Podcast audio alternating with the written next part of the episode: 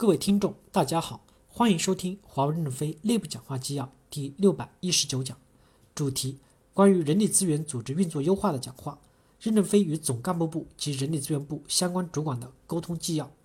本文刊发于二零一八年四月二十日，接上文。第三部分，人力资源体系要从权力中心变成服务支持中心。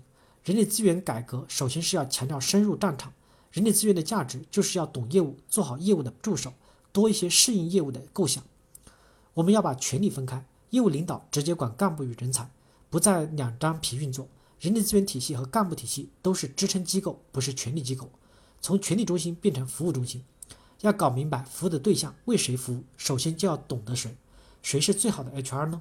赵刚，李云龙的助手，他和李云龙配合得很好，学明白了战争，最后升得比李云龙还快。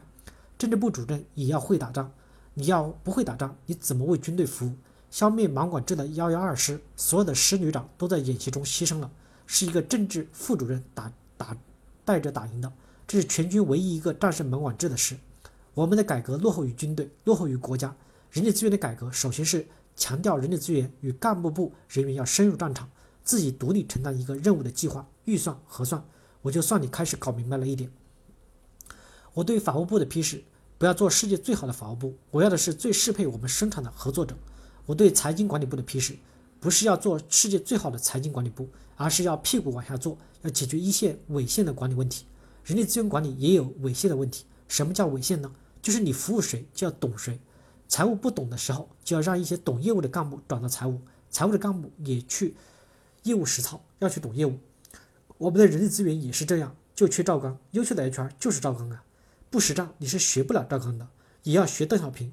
邓小平不会打仗，他是个政治家，但他脑子是有构想的。你们去好好看一下历史转中的邓小平，这是邓小平改革管理时期的讲话，看看他是怎么做好一个政治家的。我们的 HR 其实真正的身份角色就是要去做业务的助手，我们自己要多一些构想。我希望总干部部和人力资源部认真反思，带动整个人力资源团队与人员深入业务，好好研究，搞明白。感谢大家的收听。敬请期待下一讲内容。